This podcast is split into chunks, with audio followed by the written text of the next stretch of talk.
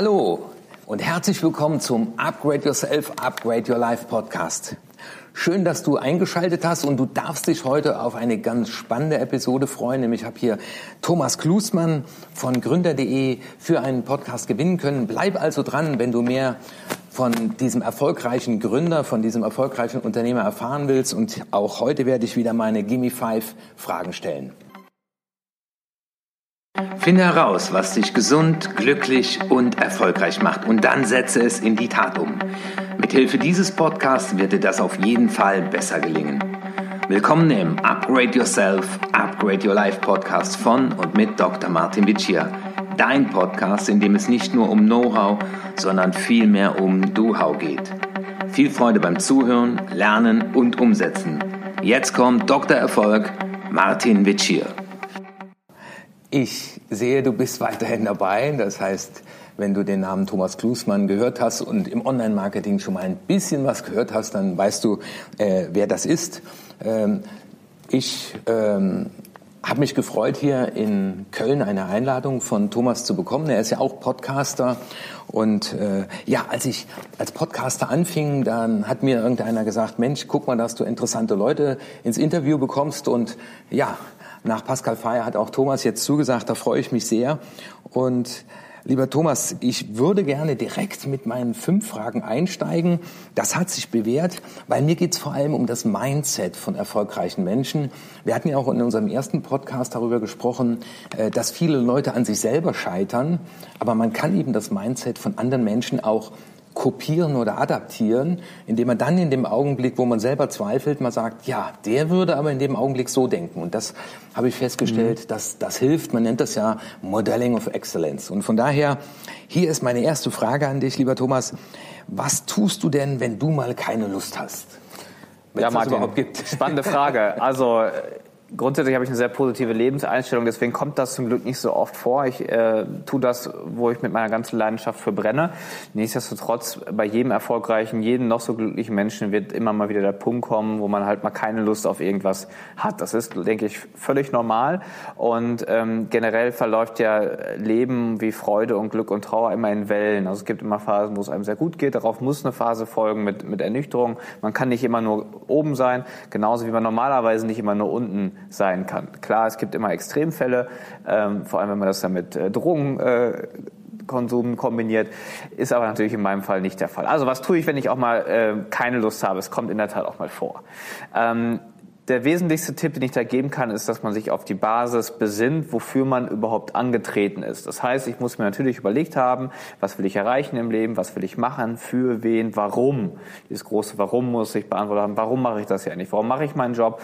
Warum schreibe ich eine Doktorarbeit? Warum bin ich bei meinem Sportmarathonprogramm? Warum möchte ich abnehmen?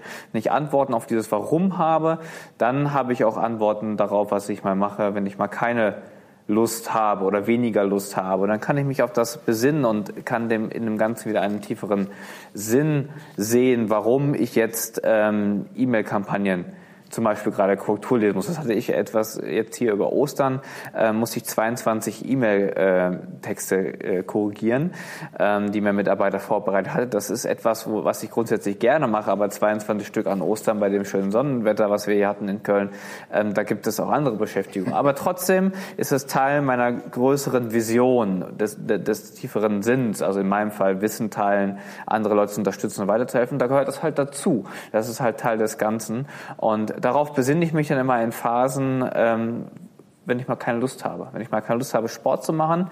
In meinem Fall steht das als äh, nächstes Ziel eine Alpenüberquerung mit dem Mountainbike an. Das ist halt das übergeordnete Ziel. Ja gut, da gehört halt auch mal zu, bei schlechtem Wetter zu trainieren, mal nach draußen zu gehen.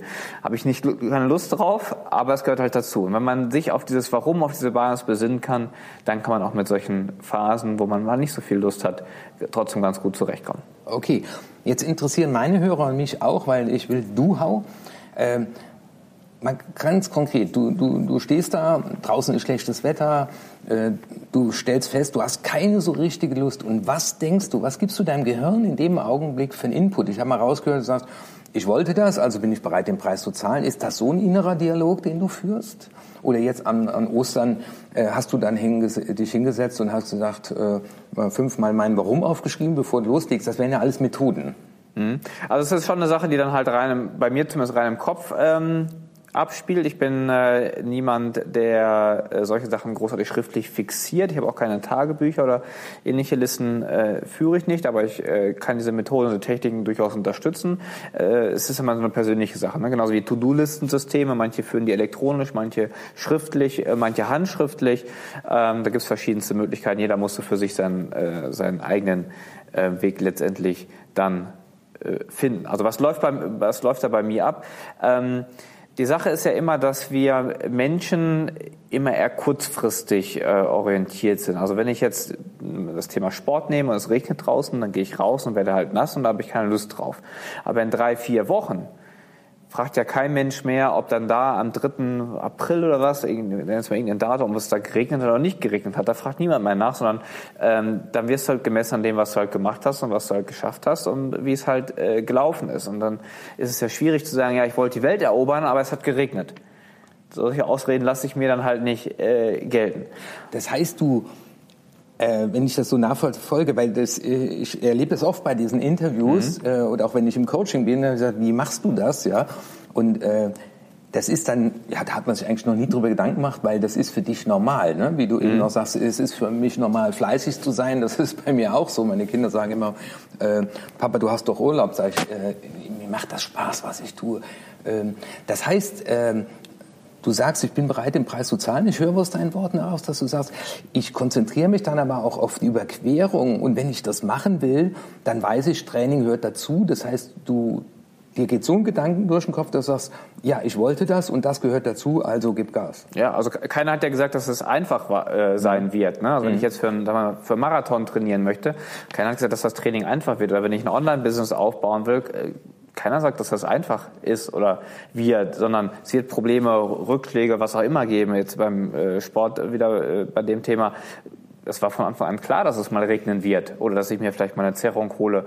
Und ähm, dann in dem Moment, wo es dann halt soweit ist, dann äh, lasse ich halt keine Ausreden gelten, weil es ja von Anfang an Teil des Plans und von Anfang an klar, dass das mal passiert. Und dann, wenn es mal einen Rückschlag gibt, dann ähm, direkt zurückstecken und, und dann in, sich in Ausreden verlieren.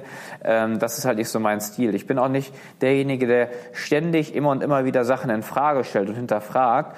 Ähm, also in dem Moment, ähm, wo es regnet, dann vielleicht in Frage stellt, ob das wirklich das richtige Ziel ist oder ähm, das richtige Vorgehen ist oder ob das jetzt unbedingt sein muss, dass ich heute trainiere. Weil wenn ich ständig ähm, es fängt schon so im Kleinen an und geht dann hin bis zu größeren Themen. Ständig mich immer selber hinterfrage, dann führe ich halt ständig mit mir Diskussionen, die eigentlich völlig überflüssig sind. Also schon alleine die Zeit, die ich damit verbringe, da rumzustehen und zu überlegen, gehe ich jetzt rauslaufen oder gehe ich nicht raus? Statt ich einfach sage, nee, keine Ausreden, keine Diskussionen, los geht's. Da, da, da spare ich so viel Energie und äh, Gedankenkapazität, äh, die ich halt für viele andere äh, sinnvollere Dinge dann äh, verwenden kann. Äh, was nicht heißt, dass ich immer nur stumpfsinnig durchs, durchs Leben laufe. Ich habe sehr regelmäßig meine Phasen, wo ich Sachen hinterfrage und wo ich dann meinen, meinen weiteren Plan äh, ausjustiere, was ich halt vorhabe. Aber halt nicht ständig, mhm. weil dann trete ich halt auf der Stelle, statt, statt vorwärts zu kommen. Das Spannende ist, was ich äh, schon oft beobachten konnte, äh, dass viele Erfolgreiche das automatisch tun und mhm. dann, während ich diese Interviews führe, sagen, ja stimmt, bei mir ist das eigentlich so. Aber ich glaube, das ist ja auch gerade der Podcast für Leute, die sagen, die haben vielleicht nicht das Glück gehabt, so eine gute Prägung zu haben, weil das wird ja schon oft sehr in der frühen Kindheit, in Pubertät festgelegt. Auch wenn man vielleicht zum Beispiel mal im Sport war als Jugendlicher und da gefordert wurde, wo es dann heißt, ey, jetzt gehen wir raus, wir laufen das Ding jetzt und es gibt kein schlechtes Wetter, es gibt nur schlechte Kleidung. Mhm. Ja? Ähm, und das will ich auch für meine Hörer nachvollziehbar machen, dass die dann auch mal sagen, ja, der Thomas, der würde jetzt sagen, ich bin bereit, den Preis zu zahlen, ich will über die Alpen und vier Einheiten die Woche, ob es regnet oder schneit, raus. Ne? Also mhm. können wir vorstellen, dass Zauderer dich nerven, die dann so unnötigerweise immer. Ja, äh, absolut. Also ich weiß nicht genau, wie groß mein Anteil an meiner Kindheit ähm, dabei war. Man sagt ja, es ist sehr früh geprägt. Äh, faktisch hatte ich aber so bis zum 27. Lebensjahr keine Ahnung, dass es sowas wie Mindset, Persönlichkeitsentwicklung etc. gibt. Und zurückblickend hatte ich auch nicht unbedingt den Eindruck, dass ich äh, sonderlich viele Förderer in meiner Kindheit und Jugend hatte. Also ich will jetzt nicht sagen, dass ich ein schlechtes Elternhaus hatte, das war schon okay, ähm, keine Frage, aber jetzt nicht so, dass ich speziell äh, gefördert oder gefordert äh, wurde. Aber das kam so im so ja Mitte meiner 20er Jahre, dass ich gemerkt habe, okay, Sachen, die ich wirklich will, Sachen, die ich mir vornehme, Ziele, die ich mir setze, die erreiche ich auch, wenn ich nicht abweiche, wenn ich mir nicht Ausreden äh, suche oder so, ne, wenn, dann stehe ich mir selber bei meinen eigenen Zielen im Weg. Immer wenn irgendwas nicht funktioniert oder nicht geklappt hat, habe ich gemerkt, okay, es lag dann doch irgendwie an mir. Und äh, wenn ich, ein, was ich Marathon-Trainingszeit nicht erreicht habe, als ich noch Marathon gelaufen bin, dann lag das nicht am schlechten Wetter, sondern weil ich nicht rausgegangen bin. Also es lag halt eigentlich immer an mir. Und wenn man dieses Mindset dann irgendwann über mehrere Jahre hinweg verfestigt, ähm, dann kommt man dann irgendwann an diesen Punkt, dass man über verschiedene Sachen dann auch einfach gar nicht mehr nachdenken muss, weil das, das ist halt so. Ich habe ein Ziel und will das erreichen und dann geht's halt los, ob es jetzt regnet, schneit oder friert. Und das ist ja auch nochmal ein, ein toller Ansatz. Ne? Wie sagt man, wenn ein Finger auf andere zeigt, zeigen drei auf mich. Mhm. Also du bist auch jemand, der da sagt, wenn was schief geht, dann, dass du erstmal überlegst, was war mein Anteil dran, weil immer bin ich auch Teil eines Systems und dann übernehme ich Verantwortung, statt Schuld bei anderen zu suchen. Mhm. Also auch das nochmal äh, ja, wenn, wir, wenn der eine oder andere über die Technik flucht oder sagt, das da funktioniert nicht, obwohl die gesagt haben, es geht, wo du sagst, okay, was ist mein Anteil? Auch das eine, eine gute Gedankenroutine. Ähm, die andere Frage ist natürlich, und da viele Leute ja sagen ja, wenn ich mal im Lotto gewinnen würde, dann würde ich. Ne? So, ähm, und das ist ja die Frage, was, was denkst und tust du, wenn es bei dir gut läuft? Also wenn du so alles, wenn du sagst, boah, jetzt geht's gerade richtig ab, ausgebucht und mhm. äh, tolle Zahlen. Also per se spiele ich kein Lotto, weil ich kein Glücksspieler bin. Ähm, also ich kann auch keinem seriös raten, Lotto zu spielen, aus statistischen Gründen, weil ich ein sehr zahlenlastiger Mensch bin. Aber zur Frage, äh, was tue ich, wenn es gut läuft? Es ist relativ einfach laufen lassen. Also wenn es läuft, dann bin ich nicht derjenige, der sagt, so jetzt nehme ich mir mal eine Auszeit und, und, und, und gönne mir mal was. Jetzt habe ich äh, gute, gute Zahlen geschrieben, jetzt kaufe ich mir mal ein dickes Auto oder so. Das ist nicht so mein Ziel, sondern äh, ich bin eher der Meinung, wenn es läuft, dann erst richtig rein, dann richtig Gas geben.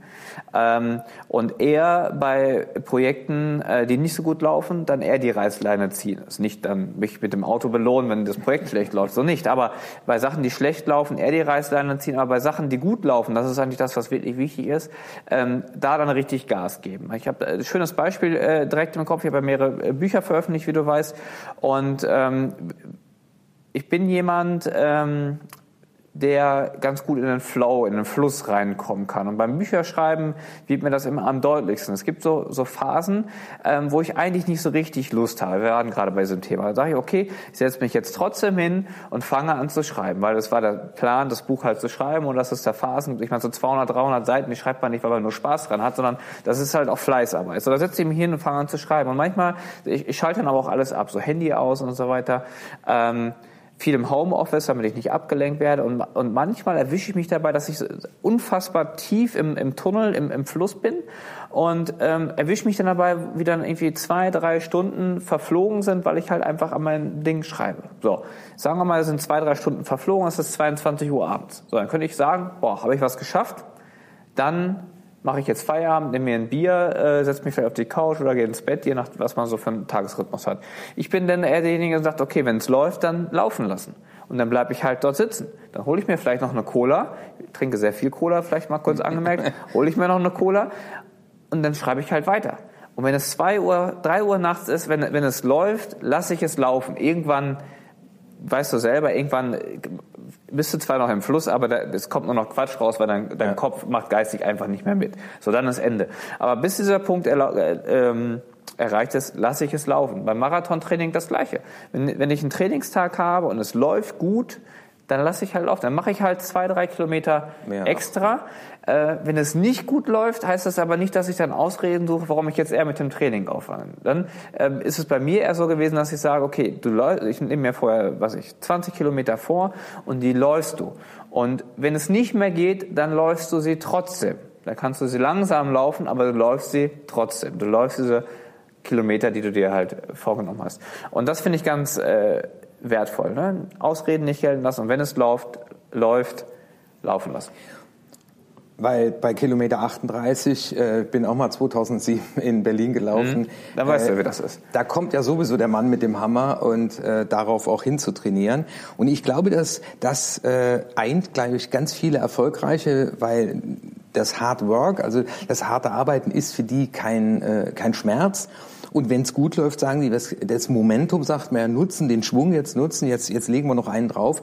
Und ich glaube, dass ganz viele eigentlich davon träumen, mal nichts mehr machen zu müssen. Aber ich glaube, für passives Einkommen muss man ganz schön aktiv sein. und die meinen ja. halt, ne, und ich denke, das ist auch das Gefährliche, äh, kommst auf die Insel, machst nur noch Urlaub und äh, der Couchmillionär. Ich glaube, das, das ist es eben nicht, sondern äh, das habe ich jetzt auch schon in mehreren Interviews und ich sehe es ja bei mir selber auch. Ich lege mich eben nicht zurück, sondern sage, boah, geil, komm, äh, hau mal noch einen drauf. Was denkst du, tust du, wenn es schlecht läuft? Das war die dritte Frage von Gimme Five. Ähm, weil das ist auch die Frage von vielen Hörern so, ja, äh, wie geht derjenige mit Frust um? Das eine war ja keine Lust, aber das andere mhm. ist mal, äh, da verarscht dich ein Geschäftspartner, äh, da hat die Technik versagt und du hast auf diesen einen Tag hingearbeitet, mhm. ja, ähm, und ihr, ihr veranstaltet jetzt auch die Contra, ich werde ja auch da sein. Äh, da gibt's ja auch immer wieder Dinge, die dann nicht da sind, obwohl man so bestellt hat. Was, was ist dann dein, dein Denkroutine? Ja, das ist ganz spannend, weil ich bin normalerweise eher so der Typ, der ähm, alleine Projekte durchzieht, sich, sich Ziele setzt und ähm, da sehr fokussiert ähm, im Tunnel äh, drin ist. Ähm, und ich bin auch so vom, vom Typ her derjenige, der sich eher zu Hause alleine an den Schreibtisch setzt, als jetzt zum Beispiel in so einem Starbucks. Ich habe viele äh, Kollegen, die sagen, in so einem Starbucks, da kann ich mich den ganzen Nachmittag reinsetzen, was ich danach geschafft habe, ist der Wahnsinn. Ich würde sagen, wenn ich einen Nachmittag im Starbucks verbringen würde, ich hätte gar nichts am Ende äh, geschafft. Das ist eine, eine Frage von der Persönlichkeit, vom Typ her. Ich bin eher der Typ, der seine Ruhe braucht und dann seinen vollen Fokus geht. Bei der Frage, äh, was ich tue, wenn es schlecht läuft, ist aber spannenderweise so, dass ich dann genau in diesen Momenten den Kontakt und die Kommunikation Kommunikation suche. Also du sagst jetzt, Geschäftspartner hat dich verarscht, irgendein Projekt schlecht gelaufen oder so. Ähm, für die Fälle ist es halt sehr wertvoll, einen, einen, Partner, in dem Fall einen Geschäftspartner, in meinem Fall der Christoph, äh, zu haben, mit dem man sich austauschen kann. Der fachlich Ahnung hat, der äh, einen persönlich einschätzen kann, der aber trotzdem eine gewisse, ich sag mal, emotionale Distanz hat zur Sache an sich. Also angenommen, ein Geschäftspartner verarscht mich. Dann ist das etwas, was ich persönlich oder ein Mensch generell ja oft sehr emotional sieht, weil er emotional ähm, daran äh, gebunden ist. Aber so jemand ähm, Drittes, Externes im Prinzip, der aber trotzdem Situation einschätzen kann, ähm, ist emotional losgelöst. Ne? Der dann sagt, ja, ist scheiße gelaufen. Ja, er hat dich betrogen oder das ist, macht man so nicht. Böse. Aber trotzdem holt er einen nochmal zurück, sagt, du musst, musst dich abkoppeln, musst davon loskommen, äh, sieh das doch mal so und, und so, ähm, der auch eine etwas mehr diese Helikopterperspektive einnimmt. Und diese, diese, diese externen Personen, diese Helikopterpersonen, ähm, die braucht man und auch in verschiedenen Bereichen. Im Business-Kontext ist ein Geschäftspartner sehr wertvoll. Im privaten Umfeld ist es zum Beispiel die, die eigene Freundin oder Lebenspartnerin oder Ehefrau. Ähm, im, beim äh, Sport kann das auch äh, einer von beiden genannten Personen sein, kann auch wieder eine völlig dritte Person sein, mit der man dann entsprechend dann zusammen Sport macht. Also gerade du bist, wenn du Marathonläufer bist, wirst du das wissen. Ähm, das allein durchzuziehen ist halt Hardcore. Wenn man jemanden hat, mit dem man das auf Augenhöhe durchziehen kann, dann zieht man das zusammen durch. Ne? Und äh, so jemand kann dann sehr wertvoll sein. Aber die Gefahr ähm, ist dabei natürlich, also ähm, Menschen in deinem Umfeld brauchst du, die diese Position einnehmen. Aber wenn das die falschen Menschen sind, dann wird es halt richtig übel. Also wenn das Menschen sind, die so grieskrämerisch äh, sind, die immer alle schlecht sehen und die da nochmal voll reingehen. Also man, man kennt das ja manchmal so von, von Stammtischen oder wenn ich so kleine Gruppen von Leuten beobachte, wo eigentlich nur übereinander hergezogen wird und wo jemand sagt, oh, mir ist heute beim Einkaufen das und das passiert, da war so ein, so ein, so ein Assi, der äh, hat das und jenes damit, der ist mir mit dem Einkaufswagen reingefahren. Also wo die dann immer noch mal nochmal noch mal richtig reingehen und das dann eigentlich nur noch viel schlimmer machen, als es mhm. eh eigentlich schon ist. So ungefähr habe ich es doch gewusst. Ne? Und von solchen Leuten ähm, sollte man sich in Acht nehmen. Ich will jetzt nicht sagen, die sollte man aus seinem Leben streichen, aber vor denen sollte man sich in, in Acht nehmen, weil die sind in solchen Phasen, wo es schlecht läuft, äh, nicht unbedingt eine dankbare Hilfe oder Unterstützung. Also wenn ich das zusammenfasse, das, dieses Mindset kopieren, ne, Modelling, äh, da ist irgendwas schiefgelaufen. Ich sag mal, es gibt ja auch Leute, die schalten da eine Facebook-Werbung und ähm, geben da 500 Euro aus, also haben gespendet, es passiert mhm. nichts. Da bist du jemand, der sagt, okay, ich habe das mal durchgezogen, ich habe wenigstens mal dafür gesorgt, dass ich Erfahrung habe.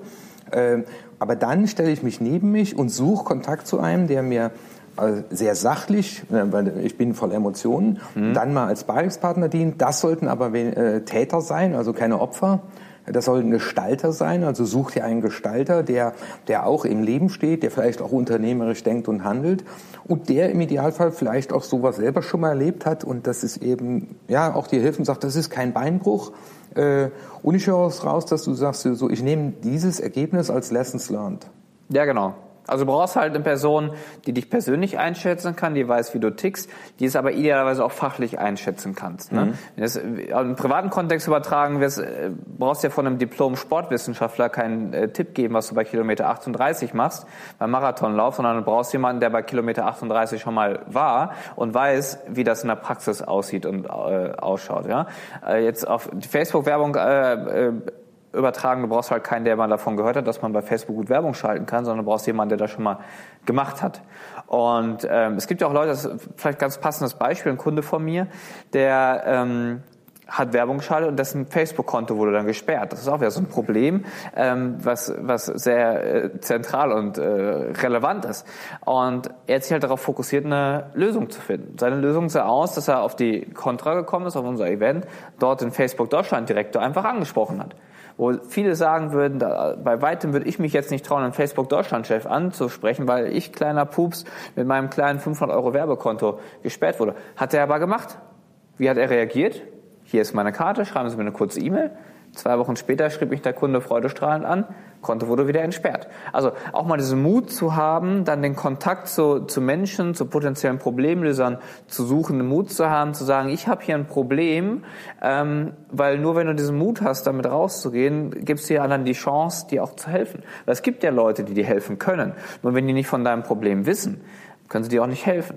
Aber die Leute, die dir helfen können, sind oft auch Leute, die das relativ gut einschätzen können. Meint er das jetzt eigentlich wirklich ernst mit seinem Problem oder ist das nur jemand, der jetzt Probleme einfach nur, weißt du, es gibt ja Leute, die so ein, so ein Geltungsbewusstsein haben und die sagen, ah, mir geht's so schlecht und dieses und jenes und die, die dann so ein bisschen mehr auf der Mitleidstour unterwegs sind und die dann wiederum überraschend selten auch Hilfe bekommen, weil die Leute einfach verstehen, der will ein ernsthaftes Problem gelöst haben oder der will einfach Mitleid haben. Und das ist wertvoll. Jetzt haben wir ein paar Sachen zusammengemixt, aber ich glaube, da waren ein paar Sachen Doch, dabei. Das, das, das war super und ich glaube, da kann man nochmal, auch in den Shownotes werde ich da noch ein paar Sachen auch zusammenfassen und wir merken auch wieder der Mut, äh, und ich glaube, dass die, die Online-Community, äh, die macht es einem leicht. Ich, ich betrete die ja, mhm. wir sind alle per Du.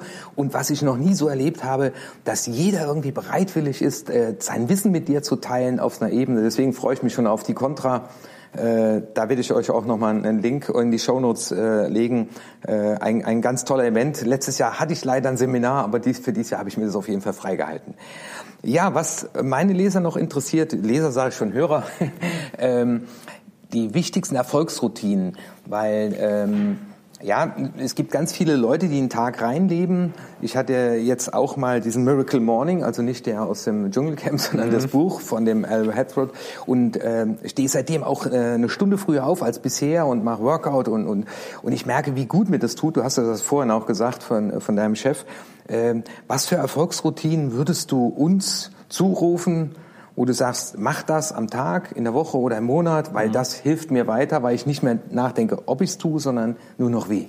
Ja, also ich weiß nicht, ob damit geholfen ist, wenn ich sage, wie ich es mache und was mir wichtig ist, weil meine wertvollste Erkenntnis ist eigentlich, das muss jeder für sich rausfinden. Also ich habe halt für mich, analysiert, was tut mir gut, ähm, wo habe ich Probleme ähm, im, im Tagesablauf, was wirft mich zurück, was bringt mich richtig nach vorne.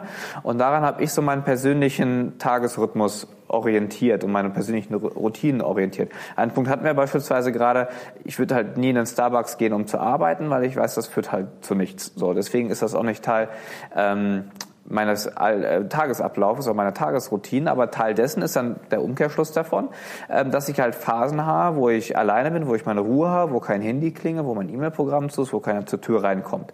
Ähm, konkret heißt das bei mir umgesetzt im Alltag, vormittags bin ich in der Regel zu Hause, nachmittags in der Regel im Büro, abends in der Regel wieder entweder beim Sport oder zu Hause ähm, am Arbeiten. Und dadurch habe ich halt meine festen Tageszeiten. Deswegen weiß ich, ich habe eigentlich jeden Tag, also das ist was, was völlig abnormales, aber eigentlich jeden Tag von dem Zeitpunkt, wo ich aufstehe, bis 12 Uhr Minimum, fokussierte Zeit.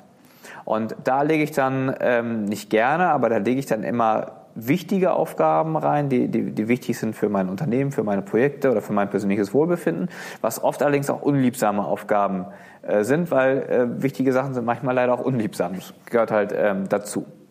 Aber eigentlich fängt es noch einen, einen, Schritt vorher. Das ist so die, die gefährliche Schlummertaste auf dem ähm, Handy. Ich weiß nicht, wer die äh, entwickelt hat, aber muss ein ganz furchtbarer Mensch gewesen sein. Ähm, ich habe die Routine, wenn der Wecker klingelt, stehe ich halt auf.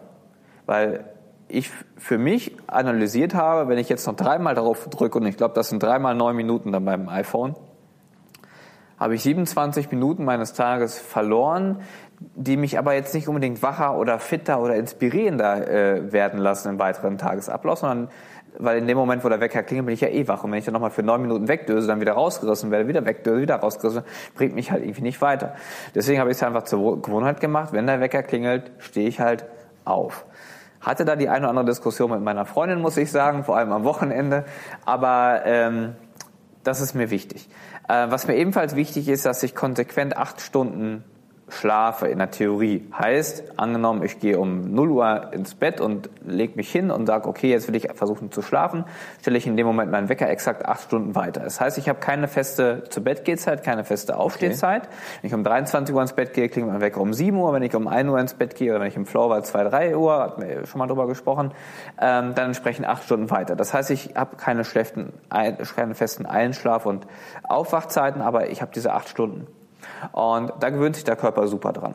Äh, acht Stunden Schlaf ist halt, äh, zumindest für mich persönlich, ideal, um halt 150 Prozent ähm, konzentriert zu sein am, am nächsten Tag. Und der Körper gewöhnt sich insofern daran, dass ich ganz oft so fünf bis zehn Minuten vorm Wecker klingeln aufwache. Was mache ich dann?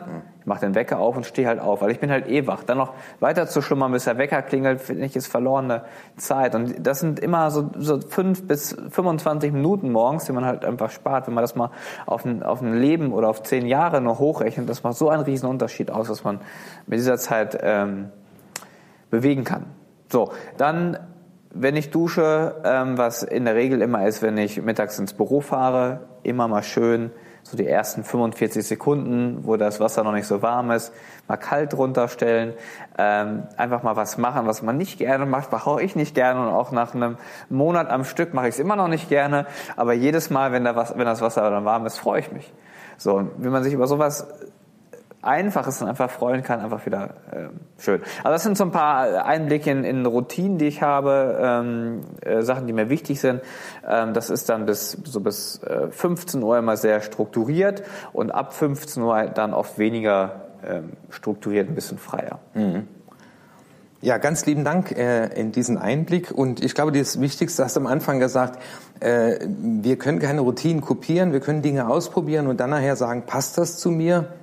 Weil so habe ich zum Beispiel gemerkt, dass ich, äh, wenn ich morgens früh aufstehe, aber stehe jetzt eben früher auf und gehe aber interessanterweise meistens jetzt schon auch um zehn, halb elf ins Bett. Mhm. Äh, das hat mir gut getan. Auf Trimrad, Meditation, Heil-Yoga äh, und dann ins Tagebuch schreiben. Aber das muss man, glaube ich, wie du sagst, ausprobieren und am Ende seins finden. Aber so, glaube ich, ist das auch mit dem Mindset und auch mit der Positionierung, mit all dem, was einen glücklich macht.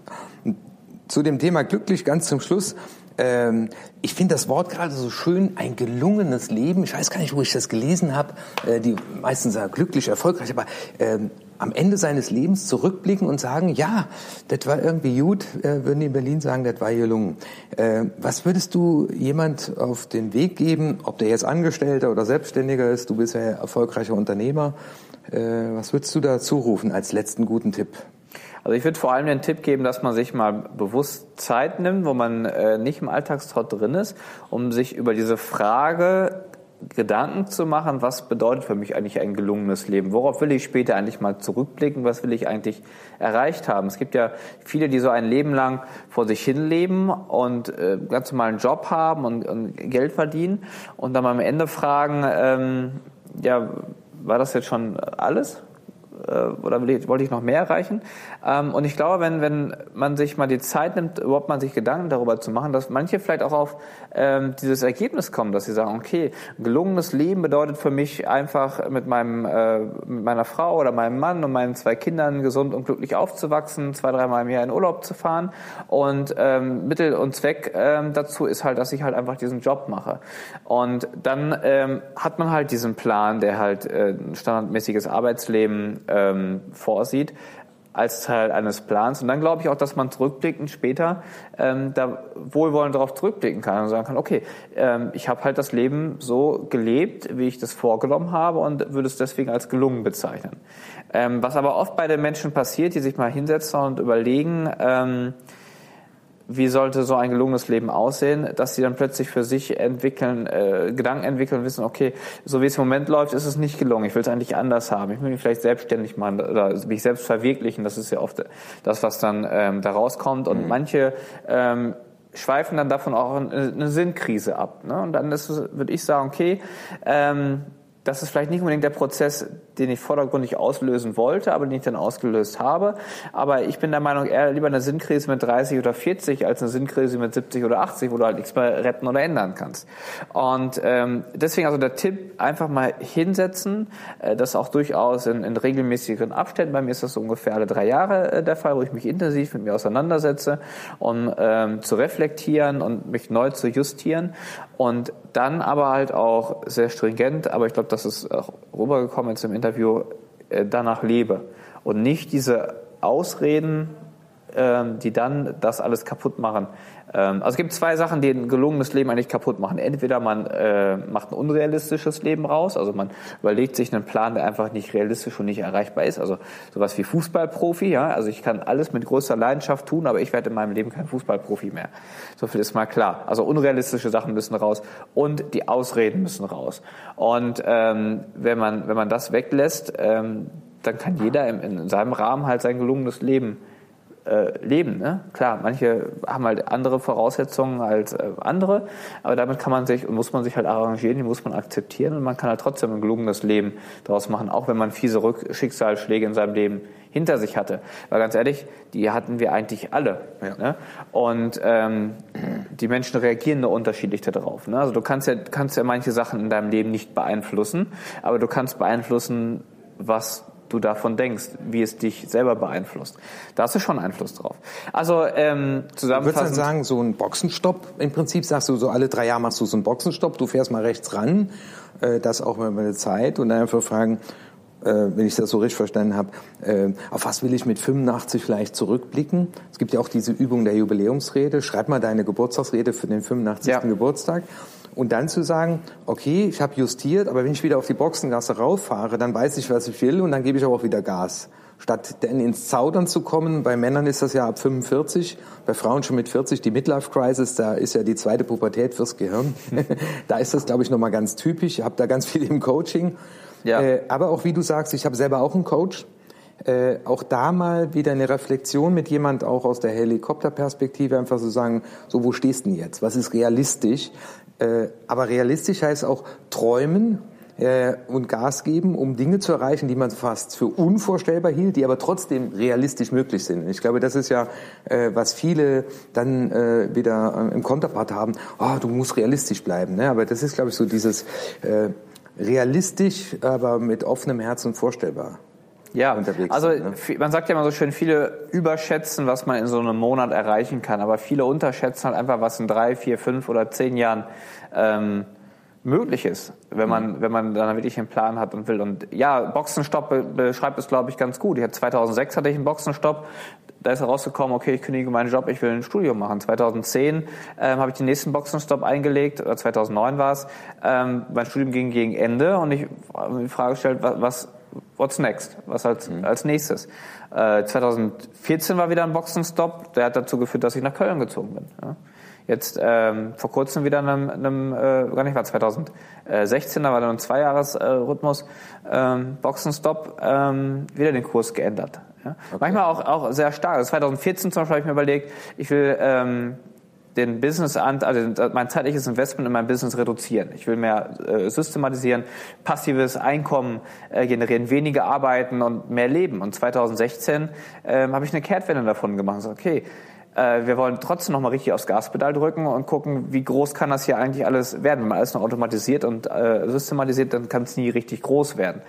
Äh, und 2016 haben wir dann massiv angefangen, Mitarbeiter einzustellen. Das ist heute 35 Leute hier in, in Köln und in Berlin und auch einige im Homeoffice. Und ähm, das war 2014 gar nicht der Plan, aber das war der 2016er ähm, Plan. Müssen wir wieder ein äh, paar Jahre äh, weiter und ähm, jetzt ist langsam der Zeitpunkt gekommen, wo man sich dann die, die den nächsten Boxenstopp überlegen musste. Ne? Okay. Das heißt, so. du würdest so abschließend noch sagen, by the way, äh, wenn du richtig groß werden willst, kommst du als One-Man-Show äh, nicht unbedingt weiter, dann brauchst du irgendwann mal ein funktionierendes Team, weil ansonsten ist die natürliche Grenze erreicht. Ja, das kommt drauf an. Ähm, was man als groß. Ich bin noch One-Man-Show. Was man als groß meint und bekannt. Also wenn ich jetzt ähm, groß und bekannt als Comedian zum Beispiel. Das kann ich auch als One-Man-Show machen, wenn ich Fernsehauftritte mhm. äh, bekomme. Also das ist immer ja. so eine Frage, in welchem Kontext be bewege ich äh, mich dann. Aber als wenn du ein Unternehmen aufbauen willst, als One-Man-Show, äh, kannst du ein gutes Level erreichen, aber irgendwann ist halt einfach ein Limit ja. da. Ja, ich, ich merke es ja jetzt schon. Ich habe auch jemand, der meine Podcasts jetzt schneidet, meine mhm. Webseite kümmert. Also äh, ich merke das gerade, weil das ist so komplex. Und von daher, lieber Thomas, ganz, ganz lieben Dank. Du hast uns so Einblick auch in deine Gedankenwelt, in dein Mindset gegeben.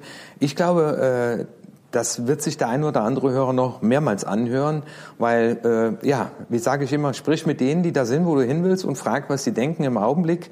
Und ja, für euer Upgrade waren das, glaube ich, nochmal ganz wichtige Informationen. Und ich bin froh, äh, ja, dieses Format auch ins Leben gerufen zu haben. Und ich glaube, wenn wir noch ganz, ganz viele andere hören, werden wir Übereinstimmung finden, aber auch wieder, und das ist das Schöne, äh, auch ganz individuelle Lösungen, damit du dir dann dein ganz individuelles Mindset auch zusammenstellst. Also bitte nicht kopieren, sondern äh, ja, drüber nachdenken, was zu dir passt. Deswegen upgrade yourself, upgrade your life. Sei wieder dabei, wenn es in der nächsten Episode heißt, naja, wir schauen mal. Ich weiß noch nicht, was in der nächsten Episode kommt. Deswegen ganz lieben Dank nochmal, Thomas. Und Sehr gerne. euch allen da draußen eine gute Fahrt, einen guten Lauf, eine gute Woche und ein gelungenes Leben. Ciao. Das war die nächste interessante Folge des Upgrade Yourself, Upgrade Your Life Podcast. Finde heraus, was dich glücklich, gesund und erfolgreich macht und setze es in die Tat um. Wenn dir meine Inhalte gefallen haben, dann gib deine 5-Sterne-Bewertung ab. Lass mich aber auch wissen, zu welchen Themen ich weiterhin sprechen soll und schicke mir deswegen eine E-Mail an erfolg.martinvici.de. Und jetzt bitte setze mindestens eine Sache in die Tat um. Ich wünsche dir viel Erfolg, dein Martin Vici.